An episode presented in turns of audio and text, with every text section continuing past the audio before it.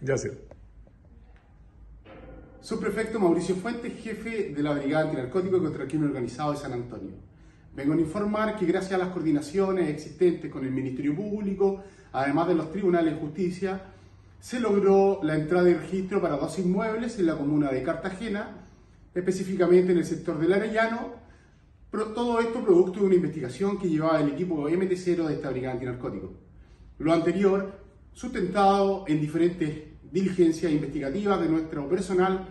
y apoyados por denuncias de lugareños del sector, quienes indicaban la presencia de un sujeto bastante violento, quien se dedicaba a la comercialización de drogas en su comuna. Los antecedentes fueron debidamente remitidos al Ministerio Público y a los tribunales de garantía, pasando el día de hoy este sujeto a control de detención.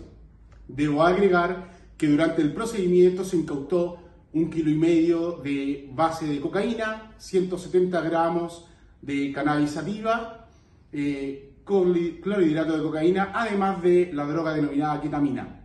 En este lugar, además, en un lugar que tenía diseñado para el ocultamiento, se encontraron armas de fuego, cuatro, tres pistolas y una escopeta, dos de ellas que mantenían encargos por robo vigente, además de municiones, chalecos antibalas y otras especies utilizadas para el ocultamiento de esta sustancia